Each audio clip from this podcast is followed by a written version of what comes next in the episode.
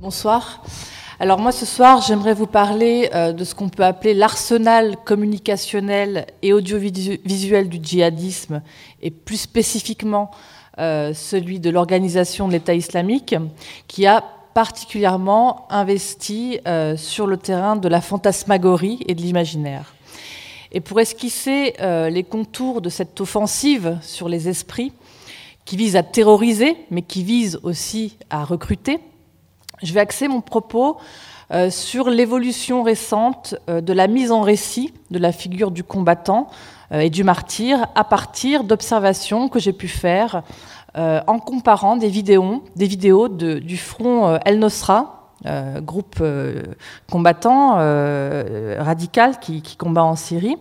Donc en, comparant des vidéos du front El Nosra avec des vidéos de l'organisation de l'État islamique.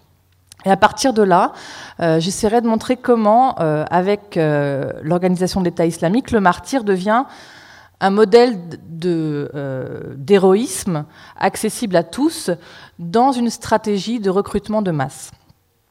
Et je vais vous montrer, pour illustrer mon propos de manière un peu plus concrète, un extrait de, la vidéo posthume d'Amedi Koulibaly, qui est l'auteur de l'attaque contre l'hypercachère du 9 janvier dernier pour justement euh, souligner quelques éléments visuels et narratifs de cette banalisation du martyr euh, qui puise dans des codes extrêmement contemporains de la télé-réalité et euh, de la culture Internet et du remix.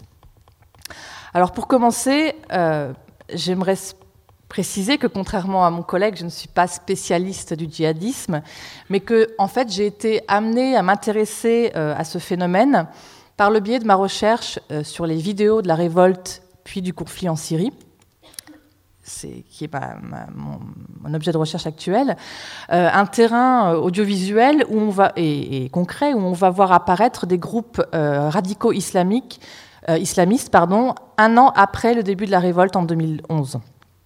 Et ce qui m'intéresse notamment, c'est de voir comment ces différents groupes en Syrie principalement euh, le Front Nosra et l'État islamique, comment ces groupes mobilisent la vidéo pour maximiser euh, la visibilité de leurs actions, pour recruter, mais aussi pour marquer leur territoire dans l'espace djihadiste, puisque ces deux organisations sont depuis 2014 rivales. Alors la première chose que j'aimerais souligner, euh, c'est que l'un des objectifs principaux de la propagande de l'organisation d'État islamique, pardon, c'est de recruter massivement, sans aucun critère de sélection, contrairement à Al-Qaïda, qui recrute euh, surtout, enfin, sur une base beaucoup moins large et beaucoup plus élitiste. Et ceci euh, s'explique certainement par le fait que, contrairement à Al-Qaïda, qui est composé de groupuscules qui sont disséminés géographiquement, euh, l'État islamique occupe, au sens euh, géographique et politique, occupe un territoire en Syrie et en Irak. Et donc ce territoire, il faut le peupler, d'où cette ouverture, entre guillemets, euh, dans le recrutement, qui se fait même vers les femmes. Hein. et vous en, avez parlé, c'est ça explique que beaucoup de jeunes filles, par exemple en Europe euh, ou, d'ailleurs, euh, rejoignent euh, l'organisation d'État islamique pour être notamment mariées à des, à des combattants. Chose qui n'est absolument pas dans les mœurs d'Al-Qaïda, qui impose plutôt à ses combattants le célibat. Alors cette différence fondamentale de structure entre les deux organisations, a des répercussions, évidemment, euh, sur leur façon de communiquer et donc sur les publics, entre guillemets, euh, qu'elles visent. Alors, Al-Qaïda a été la première euh, organisation djihadiste à s'appuyer sur la vidéo et les réseaux sociaux, mais avec l'organisation de l'État islamique, on, observe vraiment un, un saut qualitatif et quantitatif puisque l'organisation se dote dès 2013 euh, d'une branche médiatique particulièrement bien structurée qui va centraliser euh, la production des vidéos et aussi leur traduction. Ils ont beaucoup misé sur la traduction. Et par exemple, la plupart des vidéos euh, qui, qui, sont faites au sein de, de l'organisation sont traduites en anglais, en français, en allemand, en espagnol, en russe et en ourdou. Ce conseil médiatique de euh, l'organisation de l'État islamique chapeaute aussi une publication de magazines en ligne, euh, en en anglais et en français, et euh, a aussi créé des radios, enfin des stations de radio à Mossoul en Irak et à Raqqa en Syrie. Donc, euh, cette organisation a vraiment énormément investi sur euh, l'aspect euh, communicationnel. Et la communication autour de la figure du combattant et du martyr est sans doute celle qui, permet, en tout cas, le mieux de mettre en avant cette différence en fait entre Al-Qaïda et l'État islamique. Et cette figure, c'est vraiment une figure centrale dans l'histoire du djihadisme. Alors, Évidemment, tous les combattants ne sont pas volontaires euh, au martyr, mais ceux qui se portent candidats sont particulièrement valorisés et sont présentés euh, comme des exemples à suivre, euh, des modèles héroïques. Et cette publicité du martyr se faisait avant par le biais de testaments écrits dans les années 80 euh, le djihadisme en, Afghanistan a produit toute une littérature testamentaire, mais aussi des bibliographies de martyrs euh, diffusées de manière assez, pour le coup, confidentielle euh, au sein des, publications des organisations. Et puis, au début des années 2000, surtout après l'invasion américaine en Irak en 2003, c'est la vidéo qui a peu à peu pris le relais. Et aujourd'hui, la plupart des récits testamentaires euh, se font par le biais de la vidéo et d'Internet. Euh, Internet et donc la vidéo qui sont devenus des outils de communication euh, vraiment essentiels pour les groupes djihadistes. Et la fonction des vidéos testamentaires, elle est double. D'une part, il s'agit de revendiquer l'opération et dresser son, son bilan. Et d'autre part, ces vidéos consigne la, dernière parole du combattant, son testament, donc avant sa mort. Et c'est à ce moment-là que le candidat au martyr va longuement expliquer ses motivations et évidemment inciter d'autres à suivre son exemple. Ces vidéos testaments, elles sont euh, très importantes dans la mesure où ce sont vraiment des vitrines des groupes djihadistes. Euh, elles sont à la fois, euh, des produits d'appel, hein, si j'ose dire, et elles viennent aussi attester de la force de frappe euh, de, ces groupes. Et la production de ces vidéos est strictement encadrée et centralisée par les entités de production médiatique des différentes organisations djihadistes. Hein. et là, on a vraiment affaire à des techniques de propagande soigneusement pensées qui vont mobiliser des codes euh, narratifs et visuels euh, très précis. Et d'ailleurs, on retrouve souvent la même trame narrative. Euh, les testaments commencent toujours par un serment d'allégeance au leader et à l'organisation. Ensuite, on va nous montrer la préparation de l'opération, puis le testament à proprement parler, qui consiste à la fois à justifier euh, l'action euh, terroriste pour susciter évidemment des vocations martyrs, et parfois aussi on va voir le, futur martyr faire un adieu à ses, camarades ou une prière avant l'opération. Et enfin, on va voir l'opération elle-même, suivie souvent d'un bilan hein, qui va venir récapituler les objectifs atteints. Et ces vidéos sont euh, systématiquement accompagnées d'un achid qui est euh, un chant euh, à la fois religieux et guerrier qui est évidemment performé a cappella. Alors dans, la, dans, la, plupart des vidéos produites par le Front Nosra, donc affilié à Al-Qaïda, les combattants ont toujours le visage flouté. Et plus, plus généralement, on observe que, donc visage anonymisé, des combattants. Et plus généralement, on va observer que dans les vidéos d'Al-Qaïda, euh, les combattants sont rarement individualisés. Hein. Ce sont avant tout des membres de l'organisation qui ne font finalement qu'incarner cette organisation. Hein. Donc l'apparence physique, euh, les identités singulières ne participent pas à la mise en récit des martyrs. Et souvent, ceux-ci sont représentés vont être représentés comme des surhommes, hein, comme, des, machines de guerre. Et je pense notamment aux nombreuses vidéos d'Al-Qaïda où on va voir des combattants cagoulés en train de s'entraîner hein, au maniement des armes ou alors à, sauter dans des, cercles de feu. Et en tout cas, les combattants et surtout les martyrs sont toujours aussi représentés comme des modèles de foi religieuse. Néanmoins, euh, ils ne sont jamais euh, glorifiés en tant qu'individus, mais en tant que figure exemplaire qui, euh, pour le coup, n'est pas forcément accessible à tout le monde.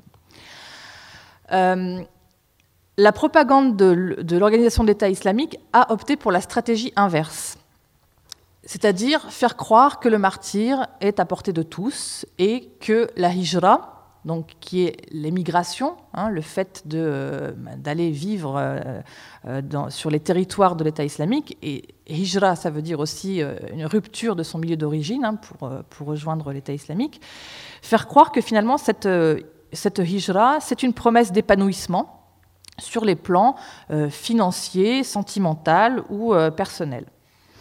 Et pour attirer les nouveaux venus sur cette, cette terre promise, euh, l'organisation de l'État islamique a fait circuler par exemple des vidéos où on va voir des jeunes combattants en train de se baigner et de s'amuser euh, dans les eaux de, l'Euphrate euh, à Raqqa. comme si un peu ils étaient, comme s'ils étaient en vacances. Et je crois que l'État islamique, c'est la première organisation djihadiste à promouvoir justement le tourisme djihadiste. On voit aussi beaucoup circuler sur les réseaux sociaux des photos de combattants euh, au look particulièrement euh, soigné, euh, en, train de poser avec des armes. Et donc, l'organisation d'État islamique offre des modèles de réalisation de soi en kit, si je puis dire, qui sont basés sur une mise en spectacle de la violence. Hein. Et cette mise en scène de la violence la rend certainement plus banale pour ceux qui sont censés l'exercer et plus terrifiante pour ceux qui sont censés la subir. Et donc la grande innovation de l'État islamique, c'est cette banalisation du martyr, cette banalisation de la violence, euh, qui ne nécessite pas, de qualité guerrière ou religieuse particulière, même si évidemment il y a un minimum requis, euh, mais qui n'exige pas d'apprentissage euh, approfondi. Et l'objectif, c'est vraiment d'attirer le plus grand nombre de combattants en leur faisant croire qu'ils ont été élus. Mais cette élection, elle ne nécessite pas vraiment de compétences ou de qualités particulières. Alors pour promouvoir ce, modèle, l'organisation a créé une figure du combattant assez euh, informe finalement, qui n'a de consistance euh, que son apparence physique et son individualité pour pouvoir séduire euh, le plus grand nombre de personnes. Et contrairement aux combattants d'Al-Qaïda, les combattants de l'organisation de l'État islamique sont toujours individualisés. Euh, ils ne sont pas massifiés. Hein. et ils laissent même libre cours à leur penchant narcissique euh, lorsqu'ils se mettent en scène euh, sur les réseaux sociaux.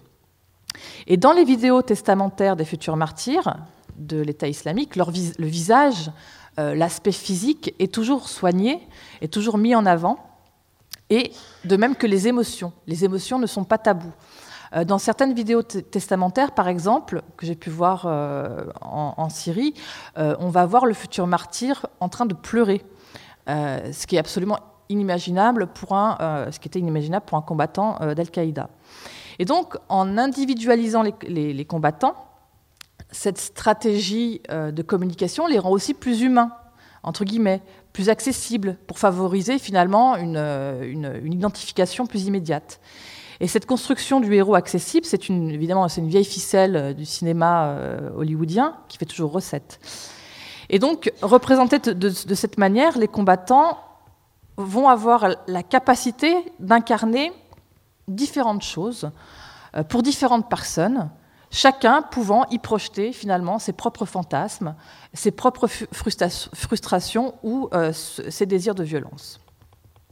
Et pour illustrer de, manière un peu plus euh, concrète ce que je viens d'évoquer, j'aimerais vous montrer un extrait euh, de la vidéo posthume d'Amédi Koulibaly. Euh, Amédi Koulibaly qui s'est filmé en fait dans le but de réaliser son testament pour revendiquer, l'attaque qu'il est sur le point de commettre et de déclarer son allégeance à l'organisation de l'État islamique et à son leader Abu Bakr el-Baghdadi.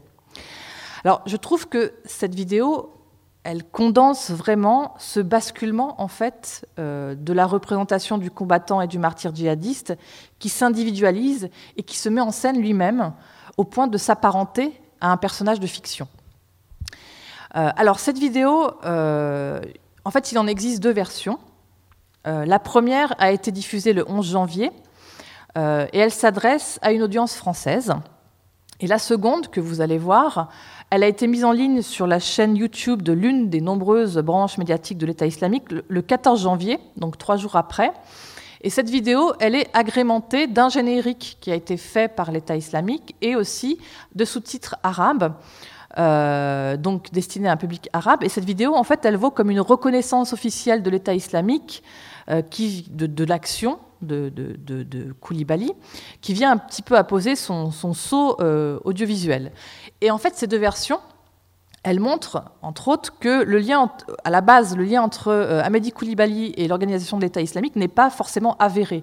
Et en tout cas, que cette attaque, à la base, n'avait pas forcément été commanditée par euh, l'organisation de l'État islamique. Alors, je vais vous montrer un extrait, puis parce qu'elle est longue, en fait, elle dure, euh, elle dure 8 minutes.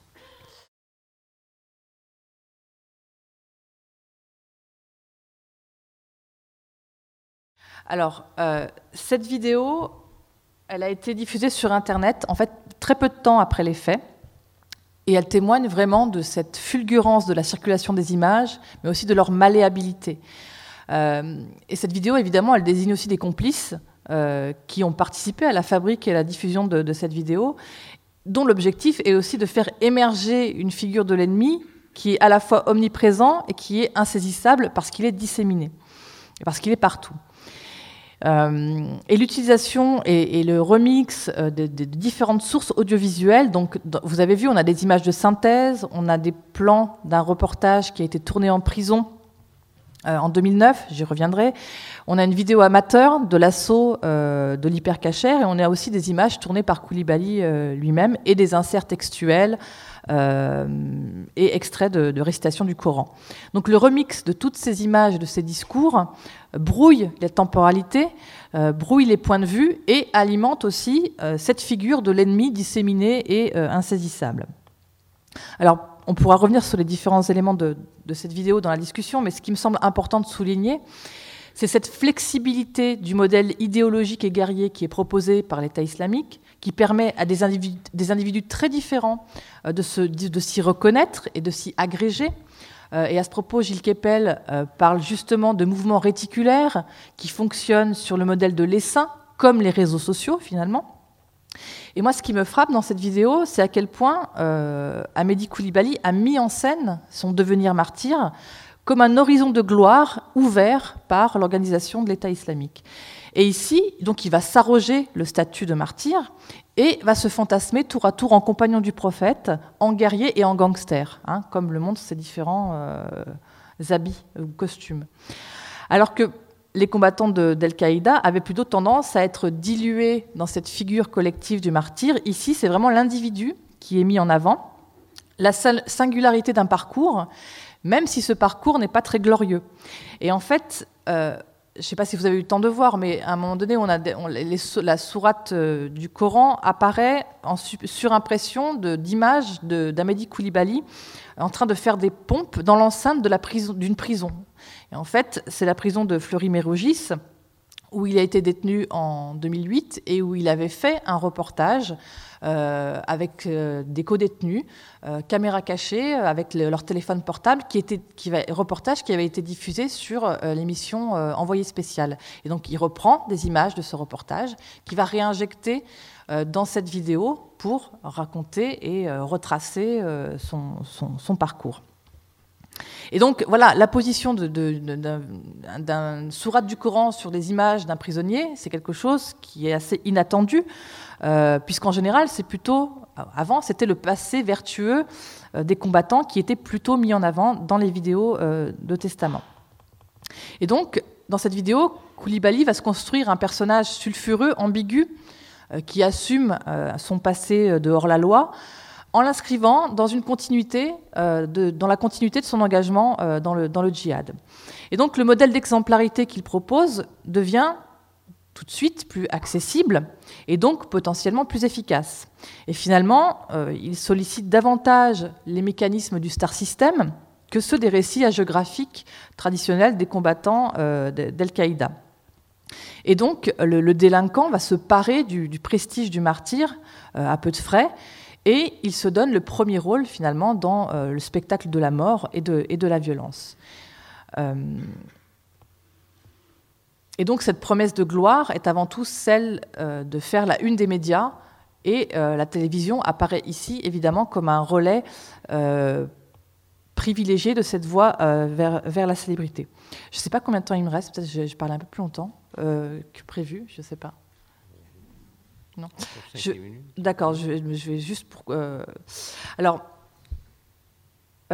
oui, donc Amédi Koulibaly, c'est quelqu'un qui est totalement imprégné par cette culture de la télévision, euh, des médias, du cinéma. Euh, donc, je vous le disais, il a réalisé ce, reportage clandestinement euh, qui a été diffusé sur Envoyé spécial, donc qui se resserre de ces images.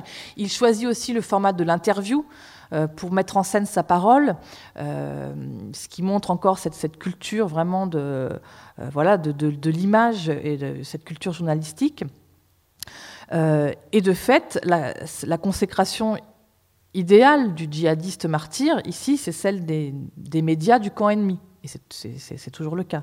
Et donc, euh, après le prologue, la vidéo ici va recycler un extrait de, cette captation au téléphone portable qui avait été reprise par toutes les, rédactions euh, de l'assaut de, de l'hypercachère. Et je ne sais pas si vous en rappelez, mais on entend notamment la journaliste de France 2 décrire avec un ton de circonstance euh, l'action du preneur d'otage et sa mort. Et, finalement, elle participe de manière évidemment involontaire à la, mise en récit du martyr. C'est-à-dire qu'il y a un recyclage des, images, euh, tous, azimuts, les images de ceux qu'on est censé combattre, on va s'en servir aussi pour cette mise en récit du martyr. Euh, et donc l'image, cette image-là, finit de, sublimer en fait le dernier instant du martyr hein, quand il se jette sur les policiers. Donc vraiment là, se jeter, voilà, il, n'a pas, il pas été soumis, il, euh, il, a, il a fait acte de, martyr.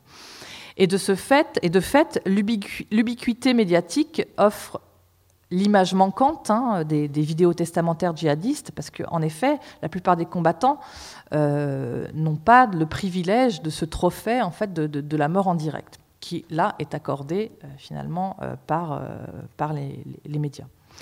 Alors pour conclure, je dirais que on assiste, avec l'émergence de, l'organisation de l'État islamique, à une mutation du djihadisme qui investit de manière de plus en plus complexe euh, le terrain de l'imaginaire en se servant des images, en produisant ses propres images, mais aussi en détournant à son profit euh, les images des médias. Euh, et ces images, elles sont d'autant plus présentes et accessibles qu'elles sont diffusées, de manière instantanée et disséminées sur Internet. Et si on se place du point de vue d'une stratégie de recrutement, euh, ce foisonnement d'images vise avant tout à banaliser le djihad, euh, à banaliser la mort et à en faire un modèle de réalisation de soi euh, accessible, dont on peut penser qu'il peut venir combler aisément un vide politique ou un vide existentiel. Je vous remercie.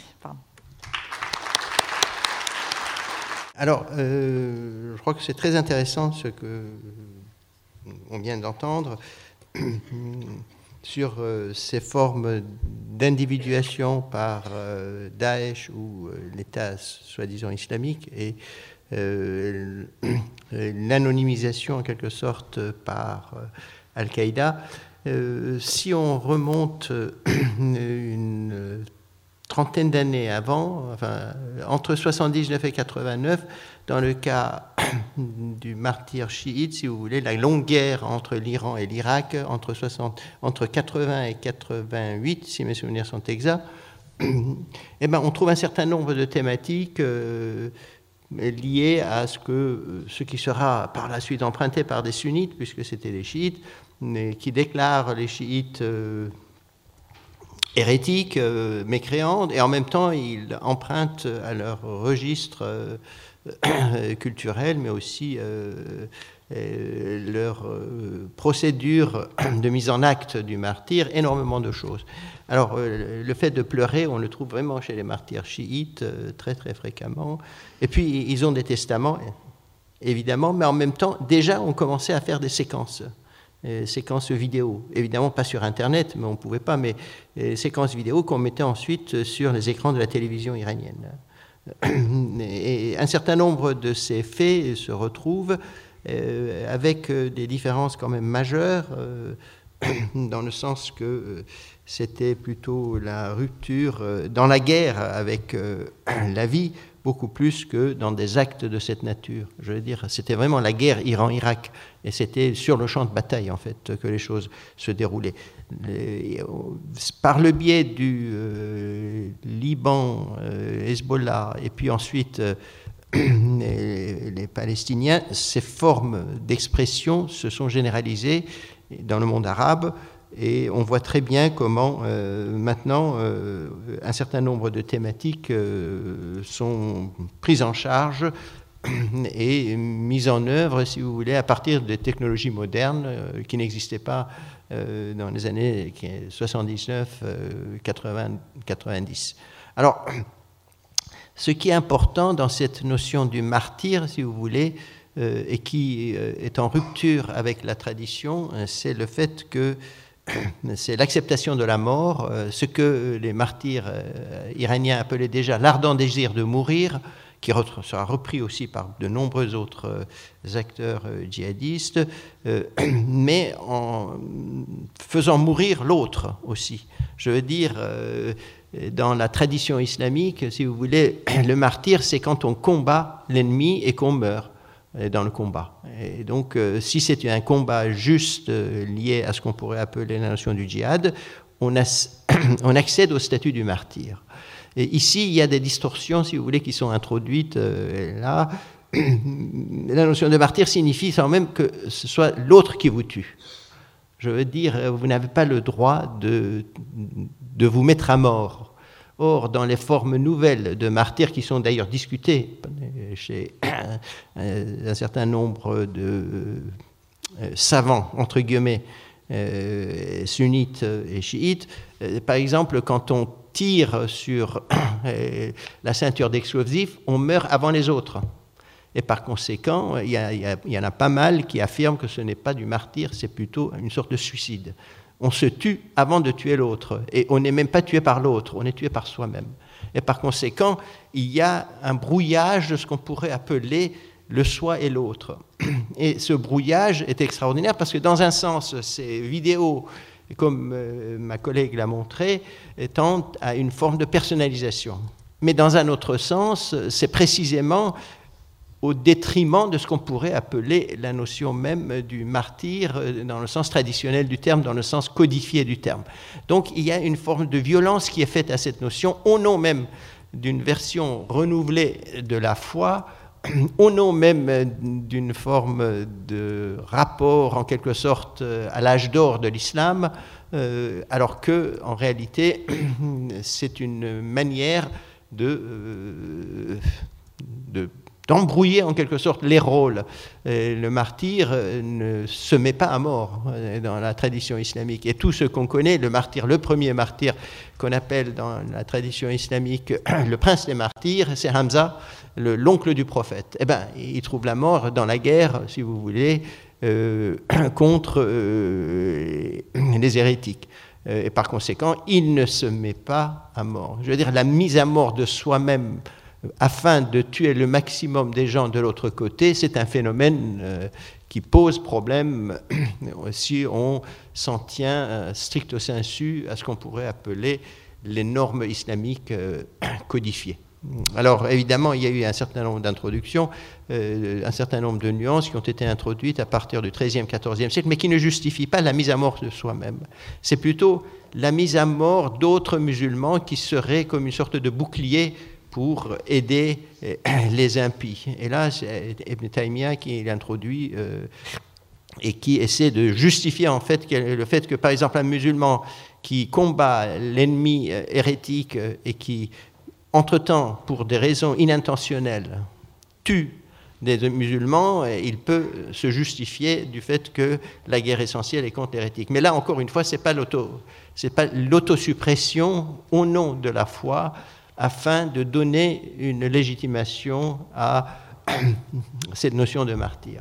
Euh, un autre phénomène qui me paraît quand même très important dans, cette espèce d'embrouillamini où on, introduit aussi un certain nombre de notions qui sont tout à fait légitime pour l'analyse, à savoir personnalisation, individualisation versus euh, anonymisation, c'est ce qu'on pourrait appeler l'individuation dans la mort.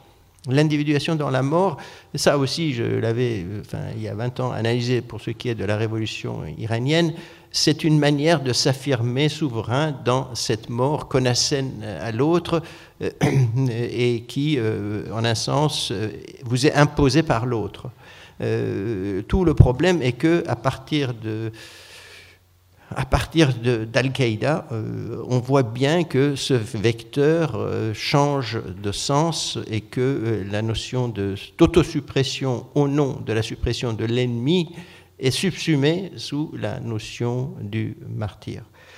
Alors, il y a énormément de thématiques, malheureusement 20 minutes euh, ne sont pas euh, suffisantes. Euh, à l'école de hautes études, on dispose quand même de 50 heures, si vous voulez, pour en discuter.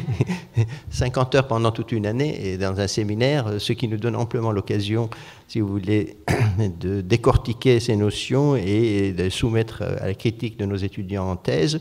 Alors, ce qui est important dans ce phénomène du martyr tel qu'il est exposé euh, sur, euh, enfin dans les séquences vidéo euh, telles qu'on peut les voir sur Internet, c'est que ça, peut d'abord s'adresser à des groupes distincts. Je veux dire, ce qui est nouveau avec Daesh par rapport à Al-Qaïda, c'est qu'il a su mobiliser des jeunes de classe moyenne, euh, pas seulement adultes, mais aussi adolescents et post-adolescents. Ça, c'est un phénomène nouveau sous cette forme-là, de manière massive. Je veux dire, le pourcentage est quand même, euh, ça change euh, tous les mois, mais disons qu'au moins aux alentours d'un quart. Ce qui est quand même un phénomène qui pose problème. Comment des adolescents et des post-adolescents, des fois de 12 à 17 ans, sont emballés par cette notion? Cela n'existait pas avec Al-Qaïda. Je veux dire, d'ailleurs, ça ne l'intéressait pas. Ce qui l'intéressait, c'était des adultes qui puissent, euh, en un sens, prendre les armes contre l'ennemi.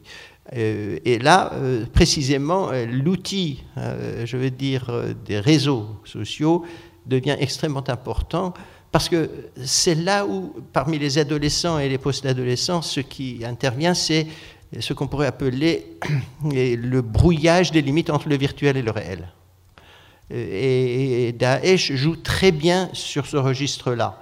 Euh, le fait d'exalter un héroïsme teinté de romantisme, mais aussi d'exotisme, et où le religieux stricto sensu ne joue quasiment aucun rôle, c'est là finalement ce qui est fondamental dans la stratégie de Daesh. Daesh, si vous voulez, c'est le, néo-califat islamique qui se prétend être l'incarnation même du califat après sa disparition en euh, 1928, euh, si mes souvenirs sont exacts, euh, de l'Empire ottoman. Eh bien, ce, néo-califat a un appareil de propagande qui évacue totalement le religieux et se fonde sur un certain nombre d'affects de sentiments, euh, de sensations qui mobilisent ceux-là même ou celles-là même qu'il voudrait faire venir en Syrie. Et dans ce sens-là, on peut penser que sa stratégie a été dans une très grande mesure euh, couronnée de succès, puisque on sait bien qu'il y a quelque, chose comme 5000 jeunes qui sont partis là-bas. Les, statistiques peuvent varier, mais parmi ces 5000, il y a plusieurs centaines euh, de jeunes, si vous voulez, euh, adolescentes, si vous voulez, qui ont moins de 20 ans. La moyenne d'âge étant aux alentours de 25 ans.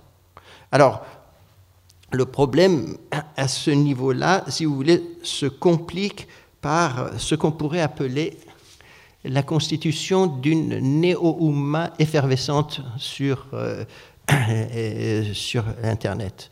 Euh, cette vision d'une communauté musulmane, vous avez vu dans ce film, mais il y en a dans d'autres aussi, dans cette séquence, il montre presque le monde entier je veux dire le monde entier comme étant susceptible d'être plus ou moins dans un avenir indéterminé euh, sous la bannière de l'État islamique. L'État, ce soi-disant État islamique, puisque vraiment, euh,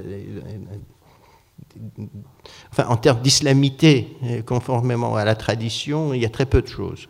Alors, euh, cette vision d'une communauté effervescente, c'est une néo-oumma effervescente, unifiée, organiquement liée, et dont euh, l'existence même serait plus ou moins liée à ce qu'on pourrait appeler au sacrifice des martyrs euh, qui accepteraient d'arroser par leur sang l'arbre de l'islam, et eh bien ça c'est un phénomène qui n'existe pas dans la tradition islamique, où la Ummah a été toujours une Ummah plus ou moins froide, une Ummah liée à ce qu'on pourrait appeler des circonstances historiques. Il y avait un idéal, mais cet idéal n'a jamais été, si vous voulez, euh, d'abord réalisé et d'autre part euh, conceptualisé sous cette forme-là.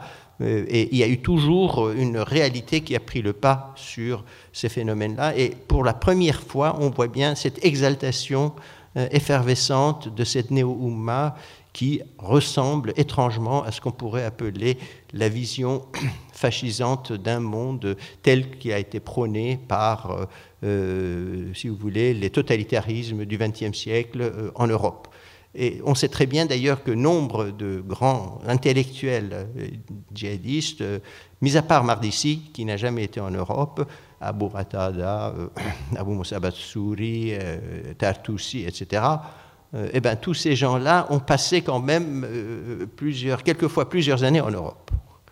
Alors, il y a comme une sorte de mixité, si vous voulez, entre ce qu'on pourrait appeler une vision islamique radicalisée et des phénomènes de totalitarisme, des phénomènes liés à, euh, au fascisme, si vous voulez, s'inspirant directement de l'Europe, en leur donnant évidemment un vernis islamique.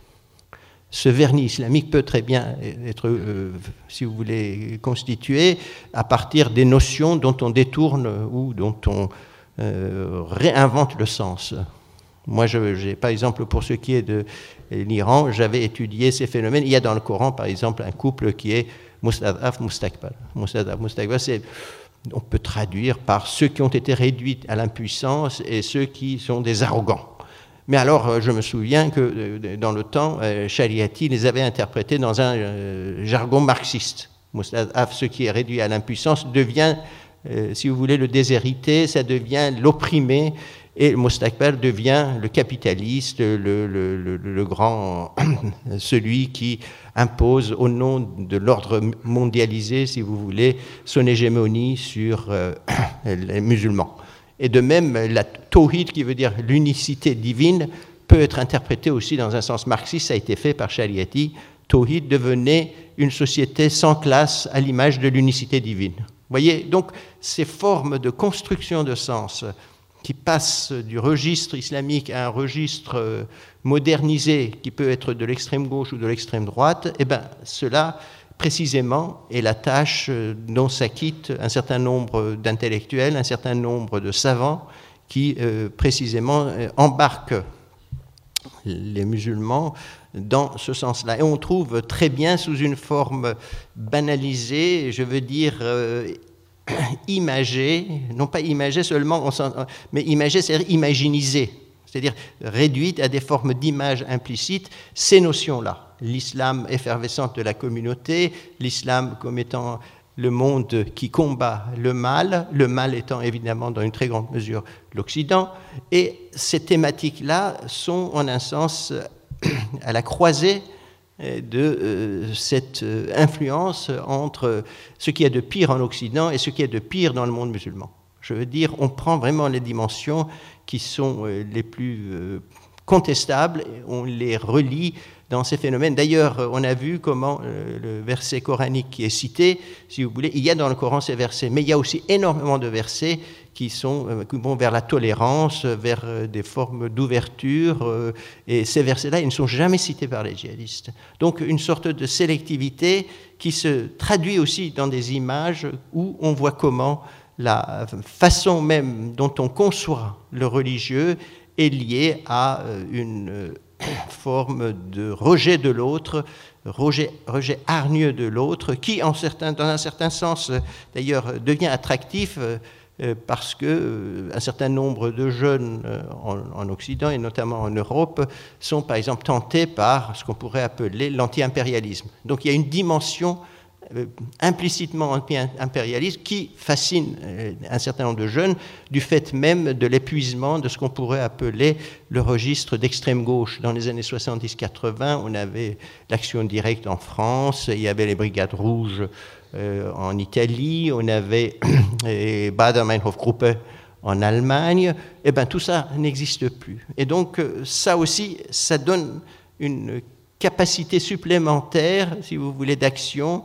à euh, Daesh, euh, qui devient en un sens le porte-étendard euh, d'une forme d'anti-impérialisme, mais qui évacue non seulement le sens de l'opposition au colonialisme occidental, mais aussi intervient dans la radicalisation contre tout ce qui est occidental. Je veux dire, c'est là ce passage qui s'effectue par ce soi-disant ces soi-disant formes d'islamisation, et on voit comment euh, ce registre-là intéresse aussi des jeunes euh, sur un autre plan, et je termine, euh, c'est ce que le sociologue ont appelé il y a une dizaine d'années la fatigue de soi. Je prends l'exemple actuel du martyr, si vous voulez, de la mort, de la vie, par rapport à mai 68 si vous voulez, ce martyr est lié à une euh, vocation euh, guerrière qui se veut euh, dépositaire du sens ultime de la vie. Mais 68, c'était faites l'amour, pas la guerre. Et bien maintenant, c'est faites la guerre. Et quant à l'amour, eh ben, il faudra qu'elle soit bien encadrée dans un sens qu'on définit au, au terme de normes de plus en plus répressives. 68, euh, c'était interdit d'interdire. Et bien maintenant, plus vous interdisez dans le sens de la psyché d'un certain nombre de ces jeunes, et plus vous gagnez en légitimité. C'est ça aussi un phénomène, euh, ce que la Boétie appelait la servitude volontaire, devient l'ardent désir, en quelque sorte, à être volontairement asservi. Euh, et là, il y a vraiment un désir, c'est-à-dire un désir de, de se réprimer et de réprimer l'autre pour créer du sens. Euh, il faut vraiment aller, je n'ai pas le temps de le développer ici, mais disons qu'il y a cette dimension-là qui est fondamentale. Et il y avait aussi le fait que, euh, si vous voulez, on faisait la bringue, on allait au Pakistan à Katmandou, les jeunes de 68, pour faire la bringue, pour fumer du hashish, enfin, etc. Or, maintenant, on va dans ces endroits-là pour faire, apprendre à faire la guerre et venir combattre un Occident impie.